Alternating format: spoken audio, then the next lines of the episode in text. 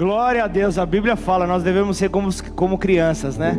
Então que durante a palavra, conforme a palavra tocar em você, dá uns gritos que nem essa criança deu. Tá liberado o jejum de gritos hoje, tá? Hoje você não precisa reter, tá bom?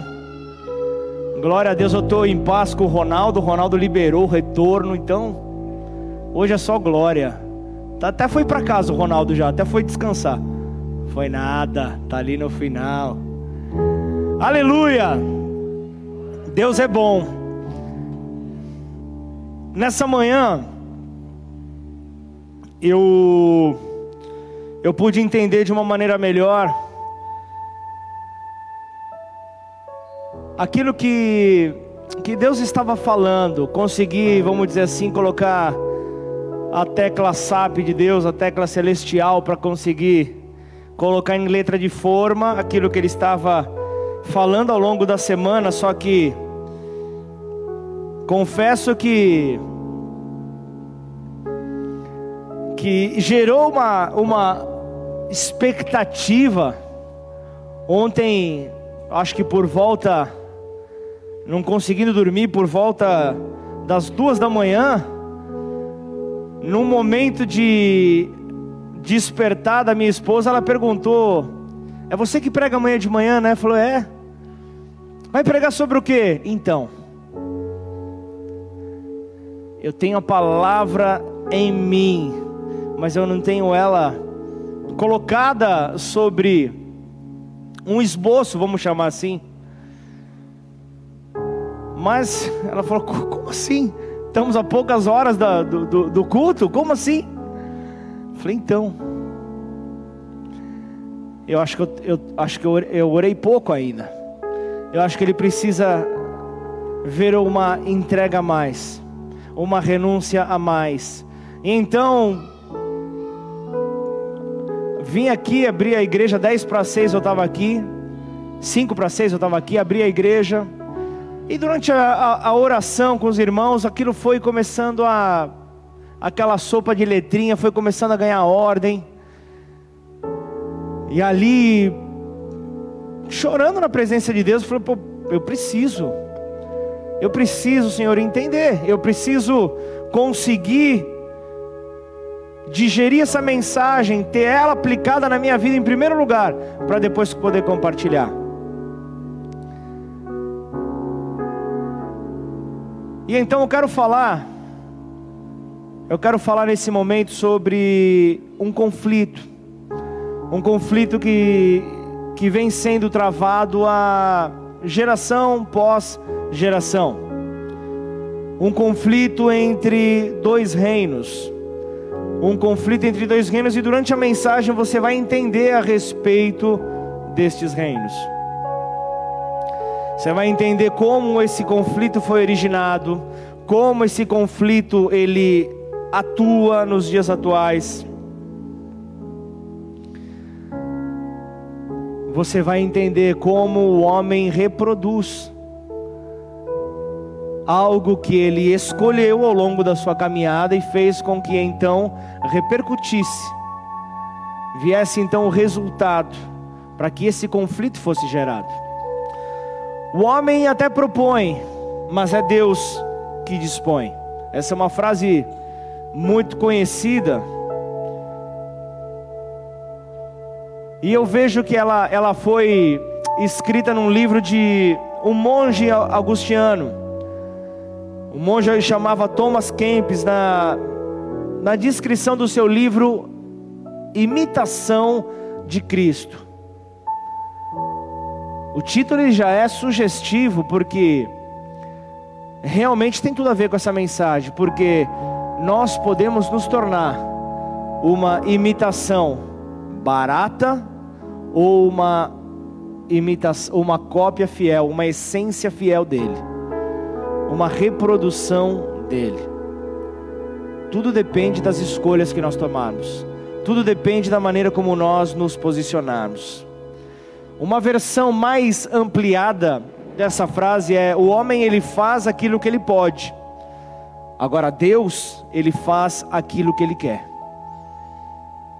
E não há o que questionar. Deus ele é Deus e ponto final. Não há ponto e vírgula com Deus. Não há vírgula com Deus. Deus quando ele fala é ponto final. E então ele entrega toda a sabedoria da terra a Salomão.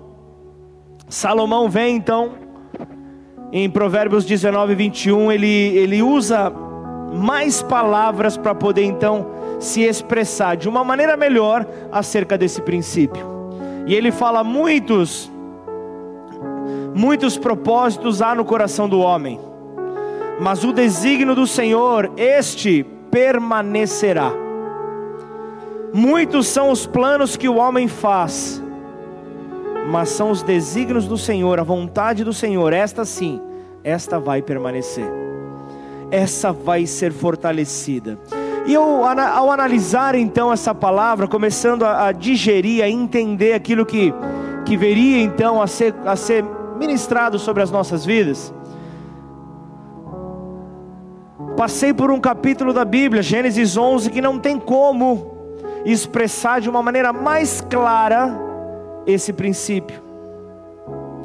A narração, quando nós lemos a narração da Torre de Babel e as genealogias seguintes, a nossa impressão imediata é a de que Deus está trabalhando em seu mundo, a de que Deus está agindo e cumprindo com os seus propósitos, apesar dos planos e projetos dos homens pecadores. Observação, eu e você. Então Deus vem e intervém. Deus ele, ele, ele olhou para aquela situação. A gente vai entrar no texto daqui a pouco, Gênesis 11, para você entender um pouco melhor. Mas eu vejo que há um grande impulso do, dos homens naquela época, um grande impulso que é descrito aqui em, em Gênesis 11. E o impulso este pode ser o melhor amigo na vida de um cristão, ou pode ser realmente uma peça que venha impedir o seu avançar. O impulso. E então eu vejo aqui que o povo teve um impulso, e o povo viveu ali o poder da figura de linguagem da unidade. O povo então ele se uniu, houve um esforço comum entre eles o povo de Babel se esforçou, proporcionou então uma extraordinária oportunidade uma extraordinária oportunidade, só que infelizmente usaram desta grande oportunidade que tiveram em suas mãos para buscar exaltar o seu próprio caminho, para buscar exaltar o seu próprio caminho, as suas vontades, o desejo por suas conquistas. Como resultado, Deus veio, interveio porque se há uma coisa que Deus ele reconhece, que tem poder de, de, de gerar movimento, é a unidade do seu povo. Tanto é que, que quando ele viu esse, esse mover de unidade entre o povo de Babel, ele foi em direção ao povo. Vamos ver o que está sendo feito. Inclusive, esse questionamento, vamos, é o mesmo que você vê ali, é, é é, na criação, façamos o homem. Foi um primeiro questionamento quando eu decidi, eu falei: chega, agora eu vou viver para Cristo. Um amigo meu de infância, não vou dizer que me viu crescer, mas ele me viu envelhecer, porque crescer eu não cresci até hoje, amém? Realmente é uma piada muito boa. Mas aí o que acontece? Ele chega para mim e fala: Ó oh, Pablo, desculpa, mas isso que está sendo pregado, isso que você crê, balela, palavra furada, daqui ó. Deus, a falta de conhecimento, olha o que, o que, que faz. Deus não foi um inspirador aqui das Escrituras. Dá uma olhada aqui, como assim? Gênesis 1 fala: façamos o homem, ou seja, havia uma equipe aqui. Ah, Deus não estava sozinho, havia uma equipe. Eu parei e falei: realmente, Deus não estava sozinho. Eram três em forma de um, um em forma de três. Era Pai, Filho e Espírito Santo. Eles estavam juntos ali, já pensando na sua formação, na sua criação e posterior formação. Então Deus ele veio e viu o agir dos homens ali em Babel, vendo que o propósito era errado, mostrando que nem tudo que parece ser bom, nem tudo que parece ser realmente justificável é de Deus.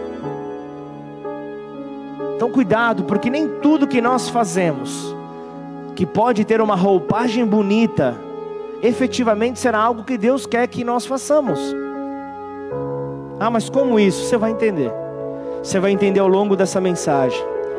Deus, ele então, ele, ele voltando um pouco, né, na, na criação da terra, ele preparou tudo, fez padrão celestial, excelência, fez do melhor. Ele disse: Eu não posso deixar isso tudo aqui a sós. Eu vou criar então um homem para que o homem possa governar sobre a terra, sobre os animais da terra. E então ele cria é, ali é, é, uma, uma ação que pudesse trazer prazer ao homem. E ele cria no, no Éden um jardim, ali chamado né, o lugar de delícias, de prazeres. Era um jardim colocado dentro do Éden para que o homem pudesse então usufruir de tudo aquilo que Deus havia colocado. E havia duas árvores no jardim que desafiaram o curso de toda a raça humana: a árvore do conhecimento do bem e do mal e a árvore da vida. Duas árvores colocadas ali justamente de maneira estratégica. E estas mesmas duas árvores continuam a nos desafiar até os dias de hoje. Essas duas árvores continuam então a nos desafiar. E quando nós nos tornamos cristãos, estes desafios eles não terminam. Deixa eu falar algo para você, a tendência é aumentar. Os desafios então aumentarão. Então, muitas vezes eu e você, nós vamos nos deparar com um momento onde nós precisaremos tomar uma escolha precisaremos escolher qual fruto dessas árvores nós iremos então provar. Qual fruto dessas árvores nós iremos então escolher? Se será o fruto do, da árvore do conhecimento do bem e do mal, ou será a árvore da vida, o fruto da árvore da vida. E essas duas árvores são símbolos, símbolos de duas linhagens espirituais. E você vai ver a Bíblia, de Gênesis, o primeiro livro, até Apocalipse, falando a respeito desta genealogia, falando a respeito destas duas linhagens, falando a respeito destas do fruto destas duas árvores. Será algo que nós não iremos então deixar de conviver, e o entendimento destas linhagens, o entendimento então da, da, do fruto destas árvores pode nos ajudar a entender os erros mais comuns de toda a raça humana, os erros mais comuns que nós temos cometido, incluindo aqueles que têm guiado a igreja de maneira errônea.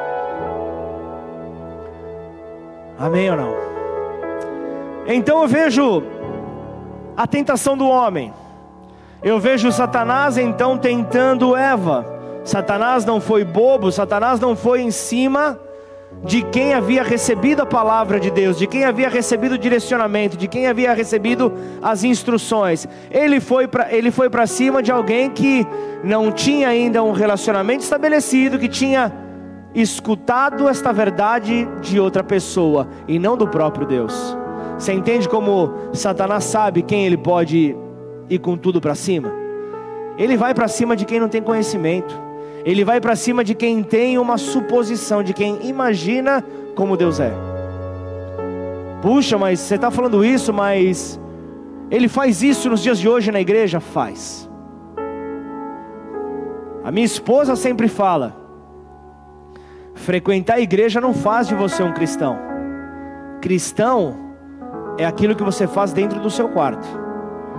Aquilo sim vai gerar resultado no teu dia a dia, aquilo que você faz no teu trabalho, junto à tua família, na tua casa e posteriormente sim na igreja.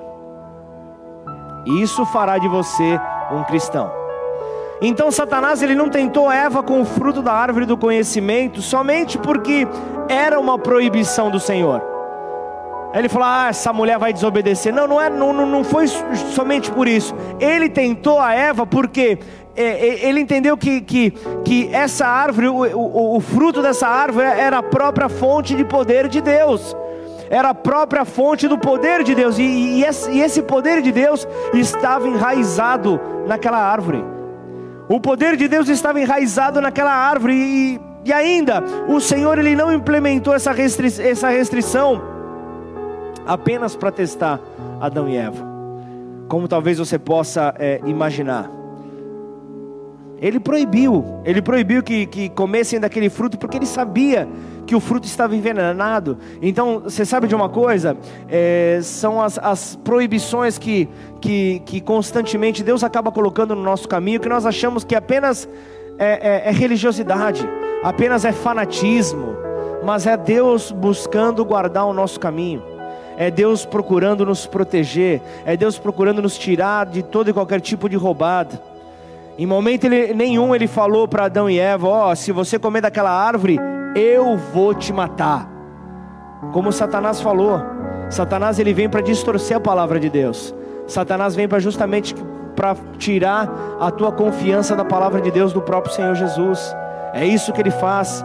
Mas o que é que Deus disse sobre aquele fruto? Ele falou: se você comer, este ato vai te matar é totalmente diferente. Então não foi apenas uma desobediência, um ato de desobediência do homem que trouxe morte ao mundo. Não foi apenas isso, mas foi o fruto daquela árvore. Foi o fruto daquela árvore, a árvore do conhecimento do bem e do mal. É um poderoso modelo bíblico da lei. É um poderoso modelo, modelo bíblico da lei. Você vai ver Paulo lá falando aos Coríntios, 1 Coríntios 15, 56, que ele fala que o poder do pecado é a lei. Ele fala acerca disso, ele vai desenvolvendo, então, isso porque é através da lei que nós obtemos o conhecimento daquilo que é certo, daquilo que é errado, do bem e do mal. É por meio das Escrituras. O conhecimento do bem e do mal nos mata por nos desviarmos do único propósito que é a fonte da vida, ou seja, a árvore da vida, ou seja, o próprio Senhor Jesus. Ele é a fonte da vida. Ele é a própria vida. Então, esta árvore do conhecimento do bem e do mal faz eu e você colocarmos então a nossa atenção em nós mesmos. Olhamos para nós mesmos e nos preocupamos única e exclusivamente em ver os nossos resultados acontecerem para a nossa alegria, como diria lá aquele aquele rapazinho lá. Como é que é o nome do rapazinho? Para nós. Não, não, nem toca, nem vem com, nem vem com dó para mim, por favor. Justamente isso, e, e olhar para nós mesmos, aí sim, para o nosso desejo, para a nossa vontade, faz com que o nosso coração se corrompa, faz com que a nossa vontade por justiça própria aconteça. É aqui que mora o problema, e ambos os pontos nos levam à morte. Depois que Adão e Eva comeram deste fruto, da árvore do conhecimento, a primeira resposta que eles tiveram foi inspeção pessoal. Comeram do fruto e opa! Olharam um para o outro e viram: estamos nus. Mas eles não tinham essa, essa ótica. Já estavam juntos há um tempo e não viam que estavam peladão um, um e o outro, porque os olhos deles estavam em Deus. Você começa a ver as tuas fragilidades, você começa a olhar a, a, as impossibilidades crescerem sobre a sua vida por meio dos erros, das falhas que você tem quando você tira os teus olhos de Deus. E não adianta vir com um discurso, estou na melhor fase da minha vida, se, a, se o fruto que você apresentar for de uma desconfiança do próprio Senhor, for de uma de um reconhecimento da impossibilidade de ter mais poder do que aquele que é expert em transformar todas as coisas possíveis. Então Adão e Eva começam a se analisar. Antes a atenção estava no Senhor, agora passa a ser deles. Eles mesmos então se analisando. Após comer então o fruto, é, a, a esse fruto fez com que eles olhassem somente para a sua realidade, se importassem apenas com quem eles eram. E não há maneira mais fácil de nos colocar, de nos manter afastados da árvore da vida do que ter o foco em nós mesmos, a atenção nos, no, no, no desejo de ver os nossos sonhos realizados, custe o que custar. Derrube quem tiver que derrubar, tire do caminho quem tiver que tirar do caminho, porque eu preciso ser feliz, eu quero ser feliz. Normalmente, nós olhamos para a Bíblia, vemos a, a, a, separação que há entre Antigo Testamento e Novo Testamento, e olhamos para o Antigo e, e, e o reconhecemos como sendo a lei. O Novo Testamento olhamos para eles e reconhecemos ele como a graça. Mas isso não é necessariamente algo totalmente verdadeiro. Você vai entender comigo antes de você desconfiar da palavra, vem comigo, porque a antiga aliança a velha aliança fala da letra, fala do, do, do, poder da letra, enquanto que a nova aliança em Cristo é o Espírito. A velha aliança é a letra, a nova aliança é o Espírito. Então, se eu e você lermos o Novo Testamento com um, com um coração da velha aliança, será apenas uma lei para nós, não será graça não será poder de Deus, será lei. Teremos uma religião morta. Teremos uma religião morta com uma justiça baseada na submissão a mandamentos escritos. Apenas isso, em vez de um relacionamento vivo com o nosso Deus, nós teremos uma submissão a mandamentos. Entenda que a Bíblia não é, não é, é, é nada além de, de, de um, um, método, ele não é um fim, mas é um método. Então, conhecer o livro do Senhor não é o nosso objetivo, mas sim o nosso objetivo é conhecer o Senhor do livro, é conhecer o Senhor que está inserido neste livro. A nossa espiritualidade, a nossa espiritualidade não é fundamentada a adaptação a forma, a adaptação a esta forma, mas sim na formação de Jesus em nós, a formação de Jesus dentro de nós. Então você vai entender Paulo falando, 2 Coríntios 3, versículo 6, você vai ver ele falando: a letra, ela mata, mas o espírito vivifica. Portanto, estejamos no espírito, estejamos vivificados. Então, se, se nós lermos a Bíblia pelo Espírito, ela vai testificar acerca do próprio Senhor Jesus e será vida para nós.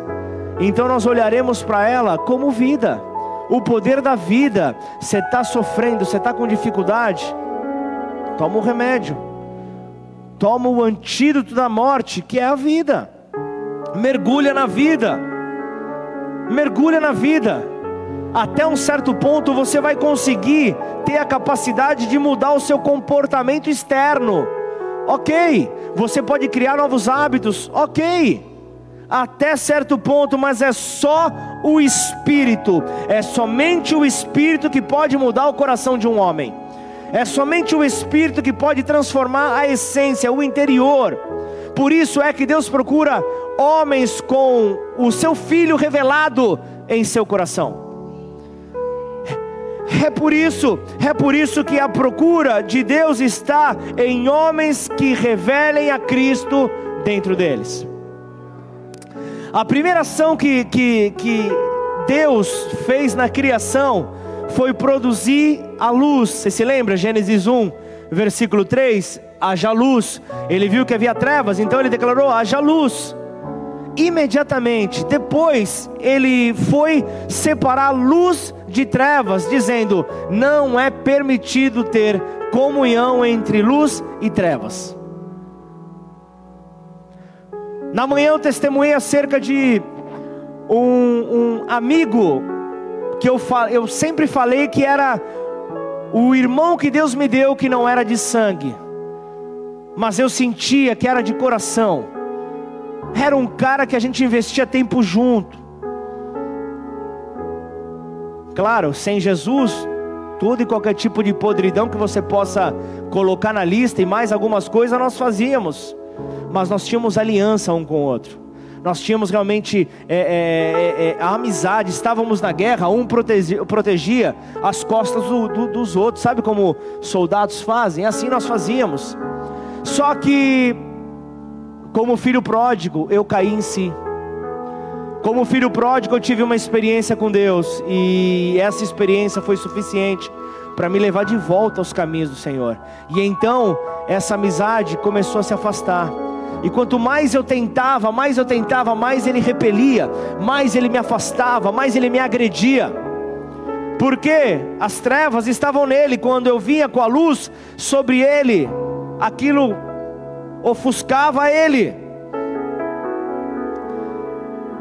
e mais e mais ele se sentia pecador. Não foram, não foi meia, seis vezes, dez vezes que ele falou isso. O pecado me afasta. O pecado não permite que nós andemos juntos. Mas eu fui orando com a minha esposa, aí eu, eu já estava convertido, aí eu já tinha, você vê como um tempo aconteceu, depois de, da, da, do meu retorno para Jesus, ainda eu insistia nessa amizade. E aí nós ficamos noivos e nós falamos, eu quero, eu quero convidar. Eu quero convidar esse amigo. Não, tudo bem. E o único padrinho do casamento que não foi no noivado foi ele, porque no dia ele saiu com uma mulher para trair a noiva dele. Vocês estão entendendo? Que era algo mais forte do que, o, do que o, o, o próprio respeito que ele tinha por ele mesmo, o respeito que ele tinha por mim. Isso é o que? A separação entre luz e trevas, porque eu falei, Senhor, chega. Chega de, de, de viver um dia na tua casa e seis no mundo lá fora. Chega, Senhor. Eu não quero mais. Eu não quero mais chegar ao ponto de falar do amor de Cristo para uma pessoa, a pessoa rir e falar: Você, com a vida que você tem, com o testemunho que você leva, você vai me falar de retidão? e fazer a pessoa rir diante de mim. Eu falei, eu cansei disso, Senhor. Ou eu, eu, eu me mato nesse mundo, ou eu mato, eu, eu mato a minha vontade para viver o seu reino. A escolha está aqui.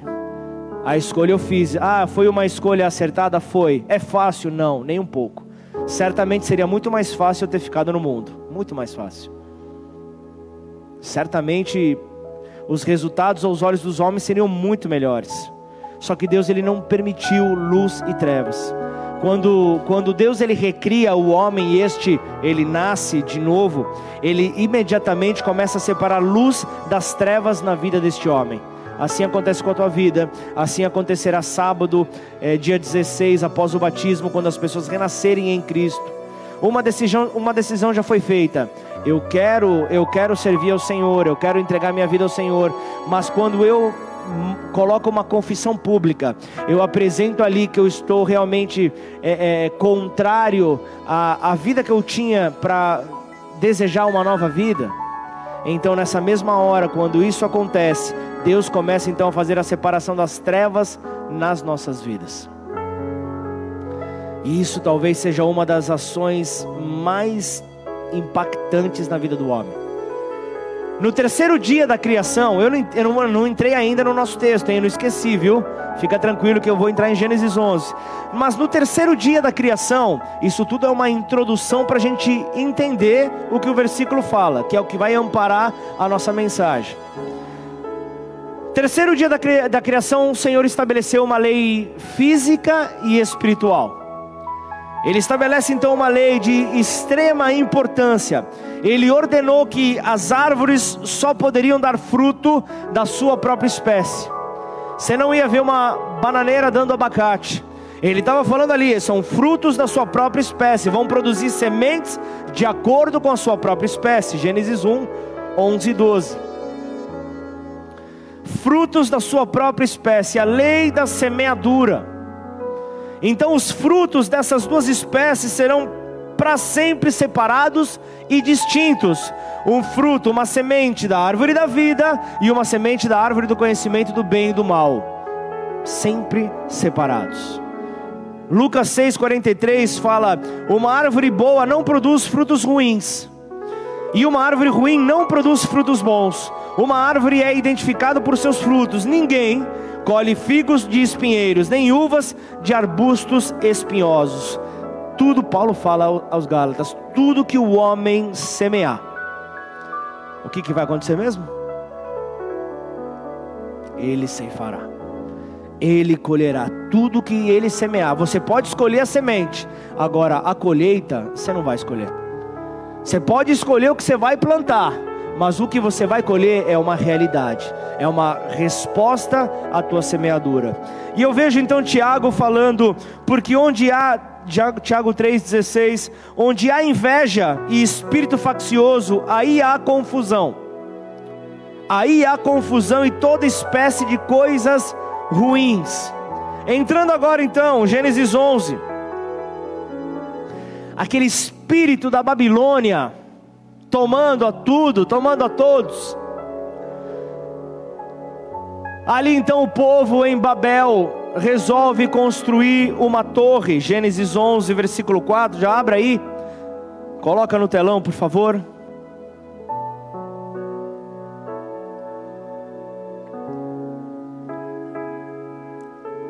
Gênesis 11, versículo 4, fala justamente sobre isso, a instituição da Torre de Babel.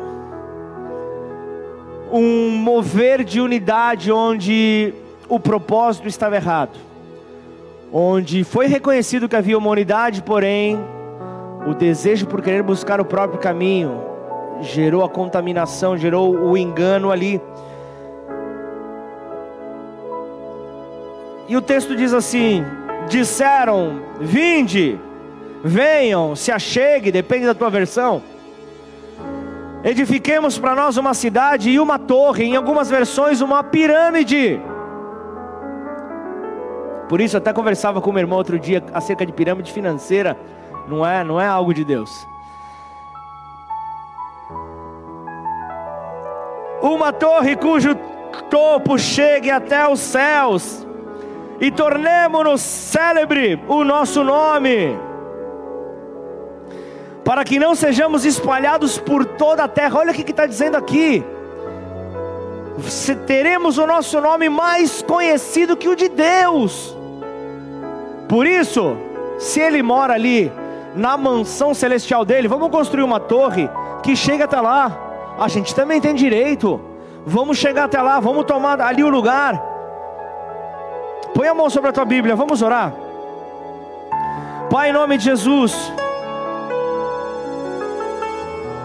nós queremos te pedir, Senhor, perdão pelas nossas falhas, perdão por toda a ação de afastamento, Senhor, da tua presença que tenhamos tido por querer, ó Pai, ver uma resposta aos nossos sonhos, independente da tua vontade.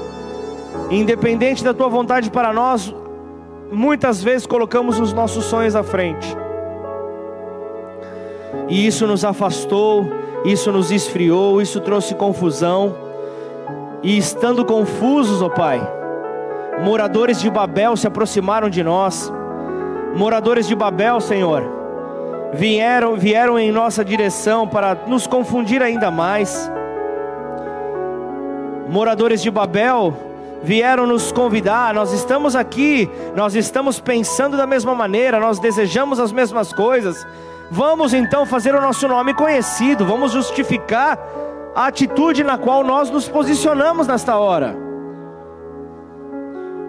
Façamos então esta torre, façamos o nosso testemunho conhecido, célebre, entre a cidade, entre as nações, entre o planeta Terra se não der, põe no Instagram e Facebook que está valendo, Senhor. Esse é o nosso pensamento muitas vezes mundano, enganoso, mas nós estamos aqui, Senhor, certos, ó oh Deus, de que com o coração aberto nós receberemos da tua palavra, Pai. Portanto, Senhor, representando o Senhor como um instrumento teu, Senhor. Eu quero que o Senhor cresça e eu diminua, para que o Senhor possa usar a minha vida, Pai, como um instrumento teu, Senhor, nessa noite, Pai. Não permita, Senhor, que nada possa ser acrescentado aquilo que o Senhor quer falar, Pai. Que retenhamos somente aquilo que é teu, aquilo que é bom. E assim, Senhor, cumpre com a tua vontade para nós nesta noite, Pai. Por isso, Senhor, eu quero orar pela vida de cada irmão meu que aqui está nessa noite, aqueles que estão conectados. Tirem os seus olhos de mim, homem pecador, me, carecendo da glória de Deus para viver, e coloque os seus olhos no Senhor. Não esperem que eu entregue uma palavra boa para tua alma, mas espere que o Senhor traga então esperança ao teu espírito. Muda completamente a maneira como você vai receber essa palavra e que ela seja viva e ela seja vida em você. Oramos gratos no nome de Jesus. Amém? Dá um glória a Deus aí no seu lugar.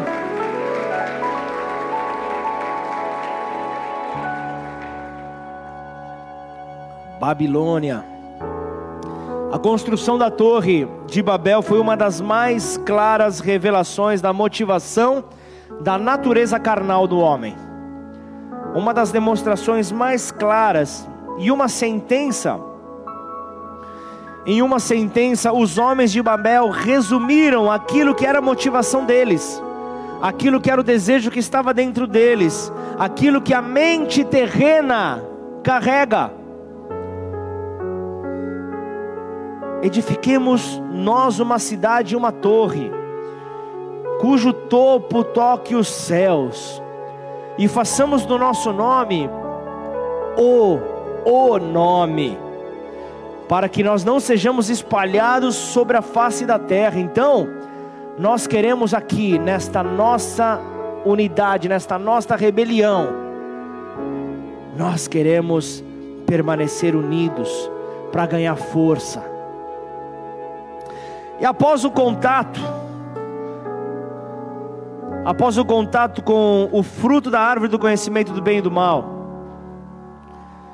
que fez com que o homem voltasse para si, a única maneira de preencher o vazio no interior do homem é servindo a Deus, é recebendo do próprio Deus. Essa é a única maneira, esta é a única forma. Então, após o contato, após o contato com a árvore, a, a, única tentativa do homem é de servir a si mesmo. A única tentativa do homem é fazer com que tudo possa convergir nele, enquanto que as Escrituras dizem que tudo deve convergir em Cristo. Você entende como é a diferença? Aí vem o conflito. O conflito do reino das trevas com o conflito do reino de Deus. E isso vem sendo alimentado ao longo dos anos ao longo das gerações.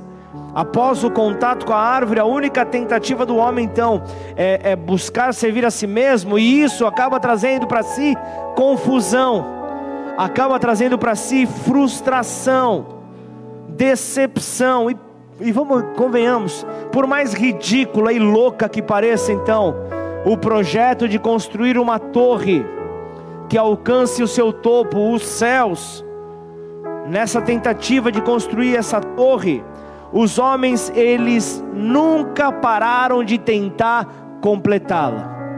Ainda que houvesse então a, a, confusão das línguas, até os dias de hoje o homem tenta levantar esta torre. O homem tenta fazer a sua vontade, o seu nome conhecido para tudo e para todos. Então nunca parou essa construção, apesar do quão devotamente nós ligamos o nome do Senhor, aquilo que nós fazemos, a, a, as nossas obras, que muitas vezes está motivada por uma egoísta motivação, uma egoísta ambição do homem, vai ter o mesmo fim da torre original de Babel confusão e dispersão. Deus quer ver você perto dEle. Deus não quer te ver afastado. Deus não quer te ver é, é, sendo levado por correnteza, mas para que o rio do Senhor possa te levar. O rio do Senhor que traz a purificação possa te fortalecer. Então, nós entramos aqui no, no ponto da raiz da desunião dos cristãos. Posso continuar ou deixamos para uma segunda parte? Glória a Deus pela meia dúzia que disse amém, eu vou continuar. Porque onde dois ou mais estão reunidos no nome do Senhor, Ele se faz presente no meio deles. E automaticamente a resposta será coletiva no final dessa mensagem. Aleluia. Babel, cujo significado é confusão. Então vocês entendem? Queriam construir a torre da confusão. Pode dar certo uma coisa dessa? Trazendo para a linguagem dos dias de hoje, é BO, na certa é problema na certa. O Senhor então olhou para aquilo e viu: não, não, não, não, não vai acontecer. Não dá para seguir adiante. Então o Senhor vai, traz a dispersão sobre as línguas. Hoje nós temos aí mais de 5 mil línguas, dialetos. Espalhado isso, serviu para que naquele momento os homens não se entendessem mais entre eles. Apesar do quão boa possa parecer então as suas obras. Toda obra representa uma tentativa de reunir o homem em torno de qualquer coisa que não seja o Senhor Jesus na sua origem. E então o que aparece é a origem carnal do homem. A, or a origem carnal do homem. Sabe uma coisa que eu me deparei aqui no no nesse tempo de pandemia? É loucura. Se eu fosse olhar 10 anos atrás, eu falaria não é possível. Não é possível, não não, não dá para continuar dessa forma. É convidar cristãos a virem à igreja. É ou não é o poste fazendo xixi no cachorro? Gente, é o, é um absurdo eu falar, Fábio, é só um exemplo, tá? Fábio, abandona o Faustão. Não, o Faustão não está mais de domingo, né? Abandona quem está de domingo na Rede Globo ali, no, ou no, no seu programa preferido. Vem para a igreja que pode ser que venha uma palavra que mude a sua vida. Não dá para. Isso a gente tem que fazer com quem não conhece a Jesus. Não dá não dá para continuar alimentarmos. Por isso, uma mensagem como essa, você tem a obrigação de enviar a quem está construindo esta torre de Babel na sua vida. Você tem a obrigação de mostrar, saia desse engano, para de alimentar esse conflito, para de alimentar esse conflito, segue a tua vida anunciando as boas novas do Senhor. Tanta gente precisando ouvir do amor de Cristo, o amor que restaura, que cura, que liberta e nós preocupados em cada pavimento, em cada andar, em cada estrutura da torre. Está chegando no céu, está chegando no céu. Está tudo errado. Planos que parecem ser bons, mas o, o resultado final não é vida. Não importa se seja é, é, é, a construção de, de, de, de, um prédio, de algo novo, de um projeto, de um evangelismo, de uma grande verdade espiritual. Se isso for na tentativa de somente reunir os homens, vai ser confusão. Porque Jesus sozinho, Jesus sozinho ele pode reunir pessoas. Jesus sozinho tem poder para isso. Agora, se a intenção é reunir com um propósito de edificação do homem, está tudo errado. Quem está aqui já há, há um certo tempo vai se lembrar do nosso mover de evangelismo através das cartas. E quando o jornalista do jornal A Tribuna veio, veio fazer uma matéria e perguntar qual é o propósito de vocês escreverem 70 mil cartas para a cidade de Ribeirão Preto? E ele falou: Eu olhando aqui para a estrutura de vocês, vocês não têm capacidade de abrigar um décimo, sete mil pessoas nesse lugar. Por que vocês estão fazendo isso? E aí você lembra quando as escrituras dizem que o evangelho é loucura para esse mundo, mas é sabedoria para aquele que crê? Então nessa hora eu respondi: Sabe o que Jesus fez na cruz do Calvário? Sabe o que significou a morte dele? Então foi o amor dele, a declaração de amor dele, e em silêncio, pela minha vida, pela tua vida, por todos que habitam nessa cidade em Ribeirão Preto. E ali naquele momento eu disse: essa carta, ela está sendo direcionada para pessoas que frequentam outras igrejas e possuem qualquer tipo de problema no seu interior, para que possam voltar os seus olhos ao Senhor. Mas você quer que eles saiam da igreja? Não, não quero. Quero que eles se fortaleçam, fiquem ainda mais firmes onde estão. Ok. E aqueles que estão é, sem frequentar, ele não soube explicar a palavra, afastados do caminho. O que você quer fazer? Qual é a intenção desse projeto? A intenção é justamente mostrar que não existe outro caminho, independente das mágoas, independente das feridas, independente das razões pela qual a pessoa tomou essa escolha de se afastar dos caminhos. Não há outro caminho a seguir a não ser Jesus. Por isso, a pessoa então, ela voltando em si, ela abandona a condição que ela vive e retorna para a igreja onde ela estava. Puxa, mas ela, se ela permanecer no mesmo ambiente, não pode ser pior? Sim, pode ser pior. Então ela vai procurar uma que seja mais próxima da sua casa, do seu trabalho. Mas e se a pessoa não quiser? Se a pessoa, é, ao ver ali a, o, o destinatário, elas podem vir aqui para a igreja?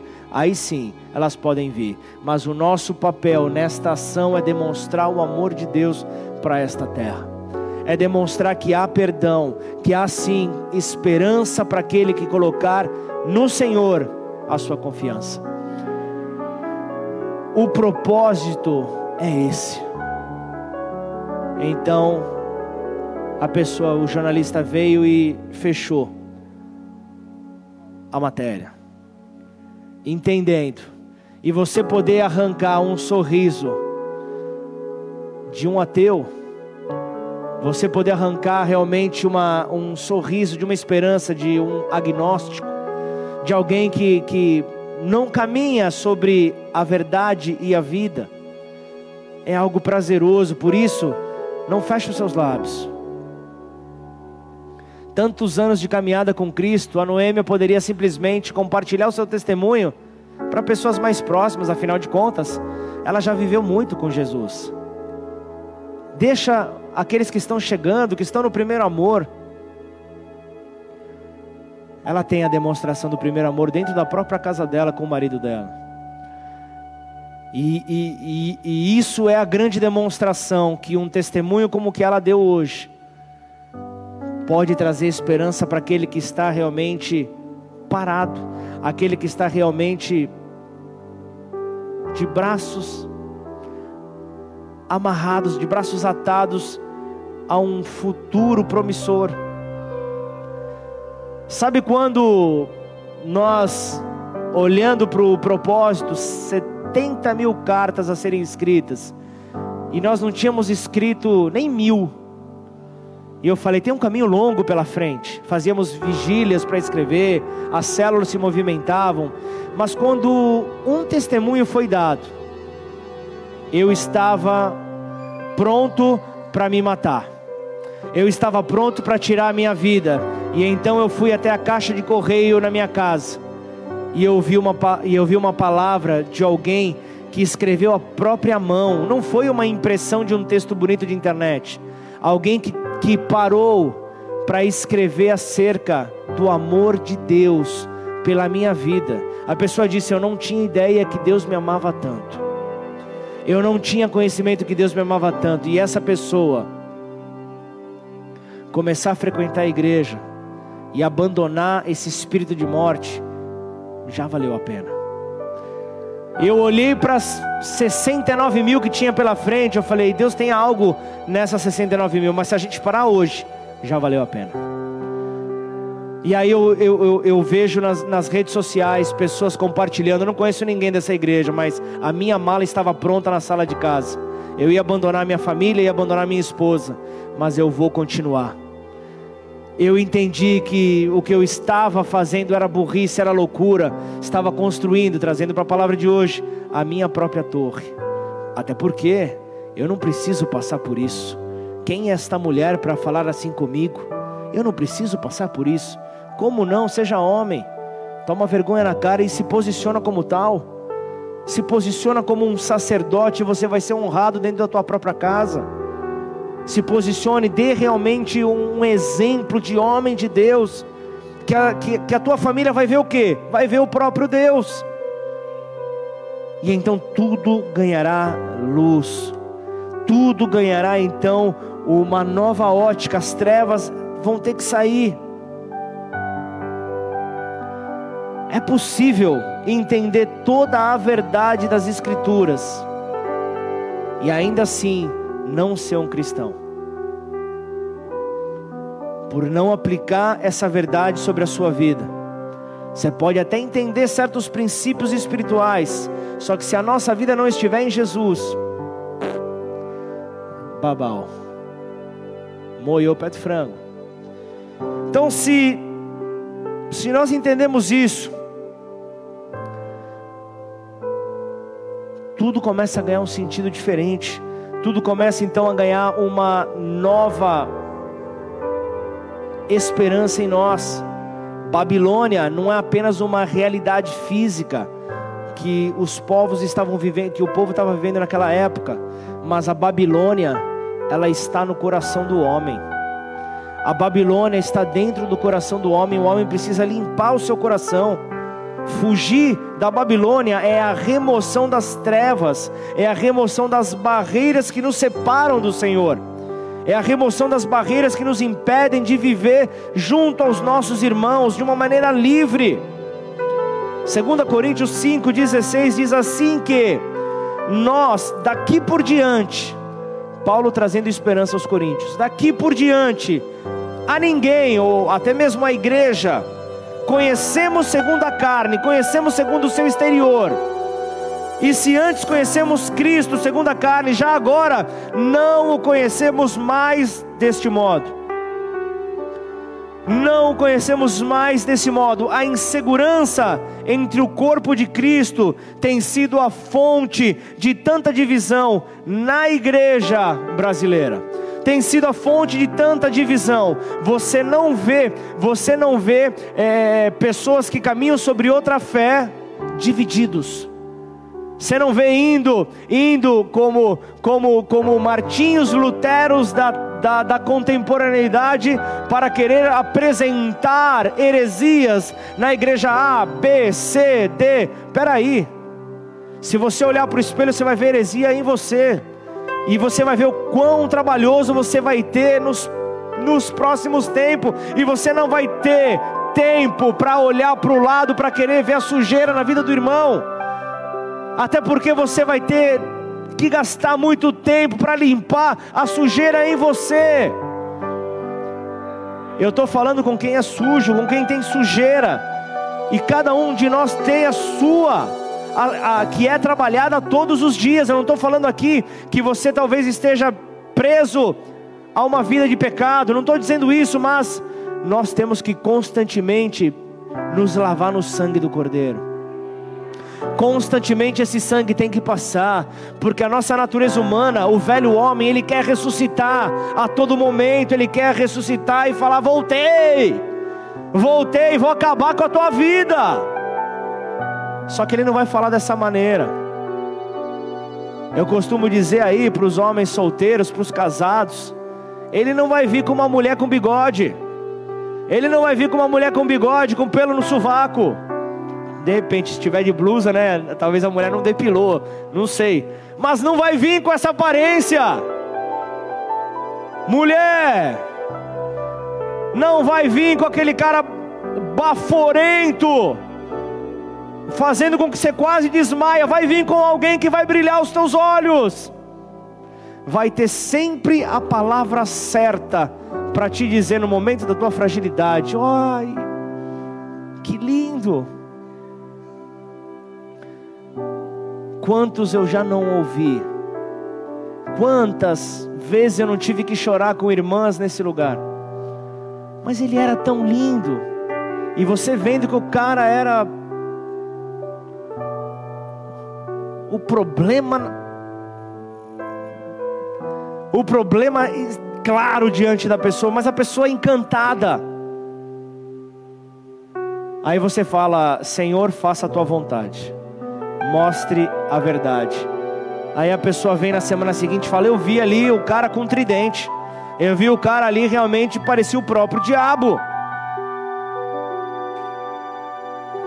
Mas isso acontece com aqueles que estão inseguros, aqueles que têm dificuldade com a sua identidade, aqueles que, que, que se sentem fragilizados, por não saberem quem são, por não terem o senso de pertencimento à herança eterna do Senhor. Posso dizer algo? Você faz parte da herança, da mesma herança, você tem direito à mesma herança que Jesus. Só isso. Será que você é pequeno? Será que você não, não, não tem que a partir de agora se olhar de uma maneira diferente? Se nós estivermos então enraizados e vivendo para Cristo, nós não vamos estar intimidados, mesmo pelos maiores desafios que aparecerem, mesmo com os maiores desafios. Então entenda que, que ao compreender esta, esta realidade que o Senhor quer nos colocar, nós vamos viver a verdadeira unidade, porque é na unidade que Deus decreta a sua bênção. Você não vê a Bíblia falando, onde estiver ali o meu filho capacitado, letrado, com o cheiro do perfume de Cristo, sozinho, ajoelhado, eu estarei ali gerando unidade para todos. Não, ele fala onde dois ou mais. Ele vai levantar os discípulos, Jesus vai levantar os discípulos. Ele não levanta de um em um, ele vai e levanta de dois em dois. Ele vai e levanta de dois em dois. E então você vê, há um mistério na unidade. Há um mistério quando aquele estiver fraco, há alguém ao lado para estender a mão e levantá-lo. Você pode ser, você pode ser esse alguém. Você pode ser esse alguém que vai estar estendendo a mão para aquele que está abatido, para aquele que está ferido. Então, focar a nossa atenção nele é entender como amar e suportar uns aos outros é muito mais importante do que concordar com todas as doutrinas, porque muito maior é aquilo que nos une do que aquilo que nos separa muito maior. Nós podemos discordar, puxa, mas eu vou passar, eu, eu, vou, eu vou sair antes da tribulação. Ai, a igreja vai passar na tribulação. Ai, é isso, ai, é aquilo, ai, ai, é calvinista, é arminianista. Ah, eu sou de Jesus. Para, muito maior é o que nos une. Você pode até expressar suas ideias, você pode, ok, estuda, ok pouco estudo ensoberbece, muito amadurece usado da maneira correta. Mas entenda que é muito maior é a compreensão de que aquele que nos une tem poder muito mais do que as nossas diferenças. Paulo fala à igreja de Tessalônica: julguem todas as coisas e retenham o que é bom. Retenham o que é bom, 1 Tessalonicenses 5,21. Então ele traz uma exortação para segurarmos o que é bom, não o que é mal. O que é certo, não aquilo que é correto. Procura por aquilo que é certo. Essa é então a direção que Deus nos traz. E acaba sendo então mais uma manifestação da nossa insegurança, o que tem levado à grande divisão e ao desentendimento do corpo de Cristo.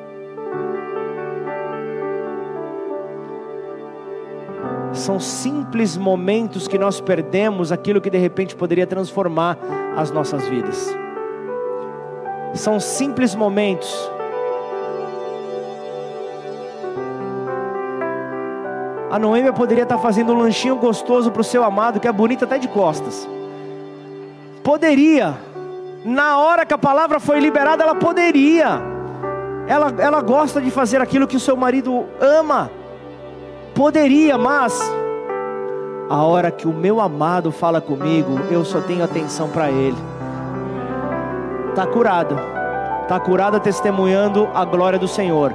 Poderia estar tá aí de repente no, prostrada num sofá, numa cama, mas não, está testemunhando o poder de Deus nessa terra o mesmo hoje, o mesmo ontem e aquele que será para todo sempre. É aquele que é a própria árvore da vida, é aquele que é a própria vida. Então, entenda que, que a, a, a correção, a correção do Senhor, ela traz cura, ela traz restauração. Só que se eu e você agirmos com agressividade, se eu e você agirmos com agressividade, pode fazer com que esta cura, com que esta restauração se tornem muito mais difíceis para uma pessoa que está no engano, para uma pessoa que está no sofrimento. O apóstolo Paulo exortou, Gálatas 6:1, irmãos, se alguém for surpreendido em alguma falta, vocês que são espirituais, olha o alerta que ele traz. Vocês que são espirituais, corrijam. Corrijam a quem? Aquele que for surpreendido em alguma falta. Amém ou não? E aí ele continua, mas corrige, não com agressividade, não com pancada, não com o, o português de hoje em dia, com dois pés no peito. Não, peraí, corrige com espírito de brandura, corrige com amor. E aí ele termina. Mas ó, vigia, varão. Vigia, varão, para que você não seja também tentado no mesmo erro. Guarda-te, esteja atento, vigie, para que você não seja também tentado.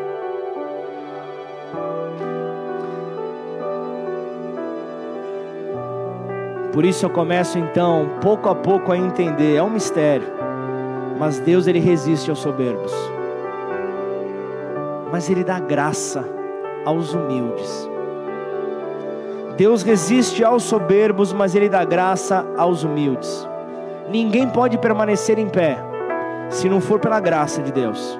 Então, sempre que nós atacamos ou venhamos então a expor os erros dos outros com um orgulho dentro de nós, com orgulho nas palavras, com orgulho que nós não somos da forma como aquele pecador não somos como aquele pecador, nós estamos garantindo a nossa própria queda. Nós estamos garantindo no final a nossa própria queda por causa do nosso orgulho. Essa é a razão por que tantos caçadores de heresias se tornam em um espírito mesquinho, em um espírito onde tentam até conseguir é, é, esclarecimentos e, e justificativas bíblicas para aquele que é desigrejado. Tentam de tudo quanto é maneira. Normalmente acabam causando mais danos à igreja através da divisão do que pelas heresias supostamente que estão tentando confrontar. Abre os nossos olhos, Senhor. Retira as escamas. O Senhor nunca disse que iríamos conhecer os homens por suas obras, por quão bíblicos eles eram. Mas uma coisa ele afirma: os homens serão conhecidos pelo fruto que apresentarem. Os homens serão conhecidos por seu fruto, o fruto da árvore da vida ou o fruto da árvore do conhecimento do bem e do mal. Escolha sobre qual fruto você quer caminhar. Escolha sobre qual fruto você quer caminhar. Só que o próprio autor da vida já nos mostra qual é o fruto que nós devemos então buscar. A árvore do conhecimento do bem e do mal, ela tá, ela tá ali enraizada tanto no mal quanto no bem. Tanto no mal quanto no bem. Então, se eu puder resumir a mensagem dessa noite, guarda isso no teu coração. Se o fruto não é Jesus, se o fruto não é Jesus, o fruto não é vida. Se o fruto não é Jesus, o fruto não é vida, porque Ele é o caminho, Ele é a verdade, Ele é a própria vida. Então, ocupar a mente com a palavra de Deus é a melhor maneira de não deixar o pecado entrar na nossa vida, pois é na mente que o pecado começa. São nos pensamentos, e então vem para o coração, e então a boca fala do que o coração está cheio. Por isso, Senhor, limpa o nosso coração nesta noite, Pai. Limpa o nosso coração, Pai. Senhor, nós temos em Lucas 15 o exemplo do filho pródigo. Em Lucas 15 nós temos o exemplo daquele filho, pai, que tinha tudo na casa. O filho que tinha tudo na casa, estava ali o filho mais novo, o filho mais velho, e o filho mais novo olhou para fora e os olhos brilharam. E ali naquele momento ele disse: Eu quero a metade da minha herança, eu quero a minha, a minha parte na herança, e eu vou viver a minha vida lá fora, longe da presença do Pai. E ali, se você não conhece o texto, vai para Lucas 15, 11, depois você acompanha. E ele vai, gasta toda a sua herança com a pior podridão que havia na época e se vê ali humilhado diante de homens, porque uma qualidade que o nosso adversário tem é humilhar os filhos de Deus, humilhar os filhos que estão afastados dos seus pais. Ele é bom em fazer isso, e ele então se sente humilhado, se sente ali sem comida. Ele olha para o tratamento ali dos criadores de porcos, e ele começa a olhar ali fartura de comida para os animais. E ele olha e vê os empregados de meu pai. Ele começa a lembrar: os empregados de meu pai, eles tinham fartura de comida. Os, os, os empregados do meu pai tinham tudo. E hoje eu aqui, passando por essa necessidade. Então ele cai em si. Muitas vezes nós temos que quebrar nossa cara para cair em si. Muitas vezes nós temos que, que, que ver que longe do Pai não há, não há esperança. Por mais que tenhamos os nossos planos, são os desígnios do Senhor que permanecerão, amém? Então ele faz a escolha, retorna à sua casa, e então ali o pai, de braços abertos, o recebe. Por isso, nessa hora, curva sua cabeça, feche os seus olhos. Tenha um momento agora de reflexão com Deus. Depois de tudo aquilo que Ele liberou para as nossas vidas, depois de tudo aquilo que Ele trouxe para nós, a verdade dele compartilhada. Senhor, como nós vamos aplicá-la? nas nossas vidas a partir de amanhã. Senhor, o domingo geralmente é dia de glória. O domingo é dia que nós estamos reunidos junto ao Pai. Domingo é o dia onde nós estamos reunidos para ouvir acerca do amor do Pai, do que Ele pode fazer, do que Ele é. Mas em seguida nós temos nós vamos para as nossas casas, colocamos a nossa cabeça no, no travesseiro. E esse é o momento onde ninguém, ninguém na sua cama leva qualquer tipo de máscara. Junto ao travesseiro, nós somos verdadeiramente quem nós somos. Não temos como esconder nada do Senhor. Por isso, em muitas casas, em muitos lares. Pela manhã, os travesseiros acabam encharcados pela manhã.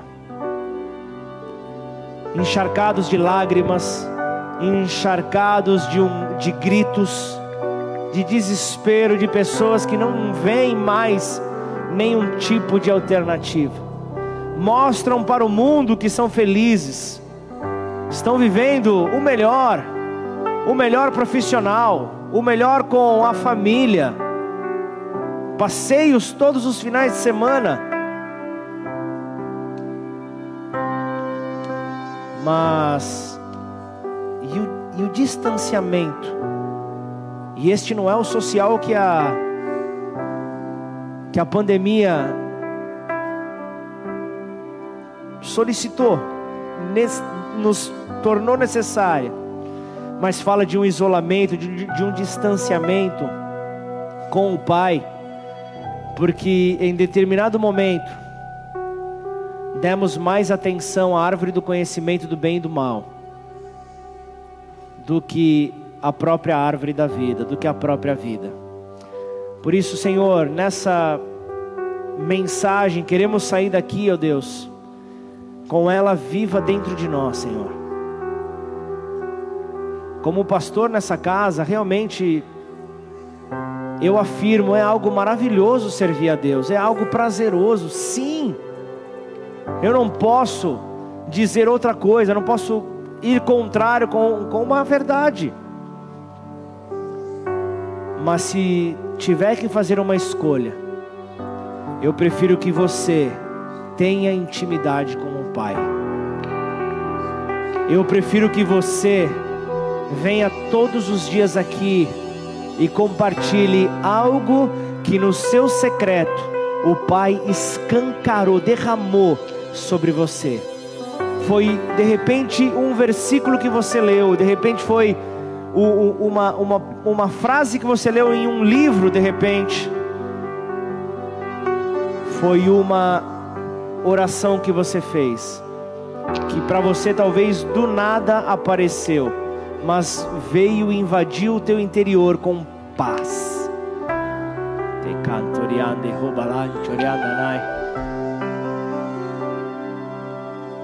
Senhor, nos ajuda, Pai. Nos ajuda, Senhor, a viver, ó oh Pai a viver desta porção que o Senhor tem separado para aqueles que em Ti confiarem, Senhor.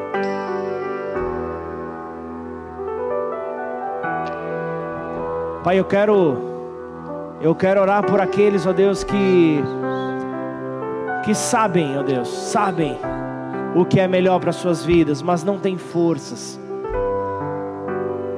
Mas eu também quero orar por aqueles, ó Pai, que talvez estejam chegando hoje pela primeira vez Talvez responderam depois de insistentes convites, por amor a alguém que, que possuem consideração, vieram até aqui, mas foram visitados. Quem é esse homem estranho que fala aquilo que eu estou vivendo? De onde vem a fonte desta informação? De onde vem? a revelação da vida que eu estou tendo. Eu quero mais desta sabedoria. Eu quero provar mais, mais e mais, Senhor. Eu quero te conhecer. Quem é este Deus que eles estão falando? Talvez essa possa ser a sua condição. Talvez você tem caminhado altos e baixos, como em uma montanha russa na sua vida. Um dia está lá em cima, outro dia está lá embaixo. Um dia fala sobre a vida, outro dia tudo parece cinzento na tua vida. Hoje o Senhor faz com que você caia em si. Hoje o Senhor te mostra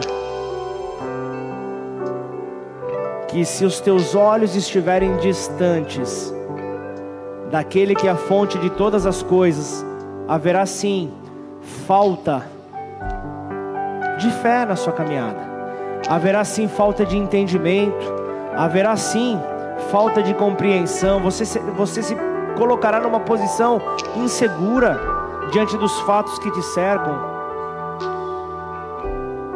Mas você pode dizer: Eu abandono hoje a árvore do conhecimento do bem e do mal, e eu quero me apegar, eu quero entrar, eu quero me manter sobre o fruto da árvore da vida, que é o próprio Senhor Jesus, para que as pessoas possam ver este amor em mim, que as pessoas possam ver que há esperança sim nesta terra, e essa esperança, ela, ela, ela pode morar dentro de mim, eu posso ser o portador dessa esperança. Então, se essa é a sua condição, você pode estar sentado no sofá da tua sala, acompanhando remotamente, de maneira online, ou você pode estar aqui. Que sentimento é esse que te trouxe preocupação, te trouxe alegria, te trouxe tristeza em determinado momento, preocupação? Você não conseguiu de repente controlar lágrimas? O que, que está acontecendo? Senhor, me mostra. Eu quero entender. Se essa é a sua condição, eu quero unir a minha fé com a tua nessa hora, para clamarmos pela presença deste Rei. Não importa se você não sabe como orar, apenas venha comigo. Apenas ore a oração que eu vou te apresentar. Faça em verdade, com o coração aberto, como quem quer colher dos frutos desta oração. Se esta é a tua condição, levanta sua mão aí no teu lugar. Eu quero orar pela tua vida. Aleluia. Aleluia, aleluia, aleluia, aleluia. Não se preocupa com quem está à direita, com quem está à esquerda. Todos estão de olhos fechados. Preocupe-se apenas com quem quer morar dentro de você. Preocupe-se apenas com quem está no alto e sublime trono. Se você levantou a sua mão, eu vou te convidar. Hoje chegou a hora de você tomar um posicionamento na tua vida. Então, fica de pé no teu lugar. É assim que você vai encarar segunda-feira. É assim que você vai encarar a tua vida. É assim que você vai encarar as tuas dificuldades é com uma aliança com o Senhor, é renunciando a tudo aquilo que está em oposição. A Torre de Babel teve em sua liderança Nimrod, um homem que tipificou o anticristo aqui na terra, aquele que era totalmente contrário, aquele que se relacionou com a sua própria mãe. Por isso, Senhor, aqui nós estamos, ó Deus, para destronar tudo aquilo que quer tomar o teu lugar, Senhor.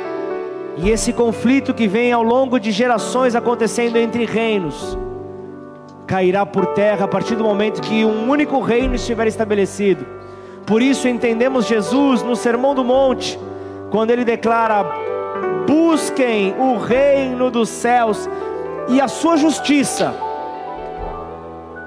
e as demais coisas serão acrescentadas. Por isso, repete essa oração comigo, Pai. Pai. Nesta noite. Nesta noite. Eu me arrependo. Eu me arrependo. Pelas práticas. Pelas práticas. Que me distanciaram. Que me distanciaram. O menor tempo possível que for. O menor tempo possível que for. Do Senhor. Do Senhor e em arrependimento, Pai. E em arrependimento, eu te peço pai, perdão. Eu te peço perdão. E nesta hora, e nesta hora, restabelece, restabelece o plano original, o plano original do Senhor, do Senhor para a minha vida, para minha vida. Eu não quero mais, eu não quero eu mais, não irei mais, eu não irei mais viver do fruto, viver do fruto da árvore, da árvore do conhecimento, do conhecimento, do bem e do mal, do bem e do mal. Mas antes, mas antes, escolho nesta hora, eu escolho nessa hora viver, viver pelas sementes, pelas sementes e pelos frutos, e pelos frutos da árvore da vida, da árvore da vida. E assim, e assim, eu te reconheço eu te reconheço, Jesus Cristo Jesus Cristo, como Filho de Deus, como Filho como de aquele Deus, que pode fazer a diferença como aquele que pode fazer a na diferença minha vida, na minha vida, na vida de todos que me cercam. na vida de todos que me servem. E assim E assim, eu reconheço eu reconheço o amor do Pai o amor do Pai que não poupou que não poupou ao seu próprio filho, ao seu próprio mas filho, antes, mas antes o entregou o entregou para morrer para morrer pela minha liberdade, pela minha liberdade, no meu lugar, no meu lugar. e ao terceiro dia E ao terceiro ele dia, ressuscitou. ele ressuscitou. E hoje vivo está. E hoje vivo está. Por isso, Por isso, é diante deste Deus vivo, é diante deste Deus que vivo, é a própria árvore da vida, que é a própria árvore da vida, que eu me prostro, que eu me prostro, que eu me rendo, que eu me rendo, que eu reconheço que eu reconheço todos os meus caminhos todos os meus caminhos no Senhor. no Senhor. E então, E então, faça de acordo faça de acordo com a sua vontade com a sua vontade sobre a minha vida. sobre a minha Em vida. nome de Jesus. Em nome de Jesus. Pai, em nome de Jesus, Senhor, eu quero orar, Pai, pela tua igreja, Pai. A família de Cristo nesta terra, Pai. Se- semeamos, ó Pai. Semeamos, ó Deus, sementes da árvore da vida, Pai. Sementes da árvore da vida, Pai, que vão gerar vida, Senhor. Por isso, Pai, em nome de Jesus, barreiras que nos impediam, ó Pai, de ver, ó Deus, a igreja em Guariba acontecer, de ver a igreja em Serrana acontecer, de ver a igreja em Jardinópolis acontecer, de ver a igreja em Luiz Antônio acontecer, de ver a igreja, Pai, nas demais cidades, nas, em Batatais, nas demais cidades acontecendo, Pai. Os nossos olhos contemplarão, Pai, missionários, ó Deus. Os nossos olhos contemplarão apaixonados, ó Pai, que em primeiro lugar, Senhor, colocam o Senhor. Antes, ó Pai, da própria obra, colocam o Senhor, colocam o Senhor à frente de todas as coisas, porque no simples, na simples necessidade de revelar o fruto desta árvore, Pai, o Senhor será revelado, e então a luz virá, ó Deus, sobre cada um desses lugares, sobre as cidades espalhadas nesta região, mas principalmente, Senhor, o Senhor colocou aqui, Senhor, como que um quartel-general em Ribeirão Preto, Pai. O Senhor colocou uma escola, o Senhor colocou, Pai, um hospital, o Senhor colocou um lugar onde o seu nome é engrandecido, Pai.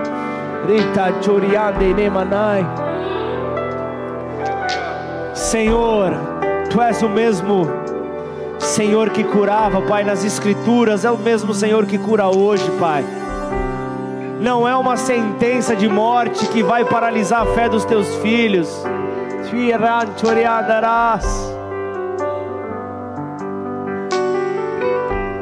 Muito maior aquilo que nos une. Se nós temos o poder de, em unidade, atrair a atenção do Pai, o que será então quando o enfermo entrar nessa casa? Não é o pastor Pablo, não, não tem nada a ver comigo, é tudo relacionado a Ele. Se estivermos no mesmo propósito, se estivermos presos ao fruto da árvore da vida, da raiz da árvore da vida, a pessoa vai entrar, vai entrar com tumor, vai sair sem. A pessoa vai entrar aqui impossibilitada de andar, vai sair pulando. É o mesmo Deus, é o mesmo Deus. Por isso, igreja, em unidade, em unidade vamos plantar a vida. Em unidade, não dê seus ouvidos à morte, não empreste a sua língua à maldição, mas antes leve a vida por onde você for. Há poder sim, há poder sim na língua, poder de vida e poder de morte. E nós escolhemos a vida, Pai. Nós escolhemos a vida e que esta vida possa, Senhor, nos revestir por completo, para que os nossos lábios possam declarar acerca dela. Em nome do Senhor Jesus. Se você recebe essa palavra, faz festa aí onde você estiver, glorifica o nome do teu Deus.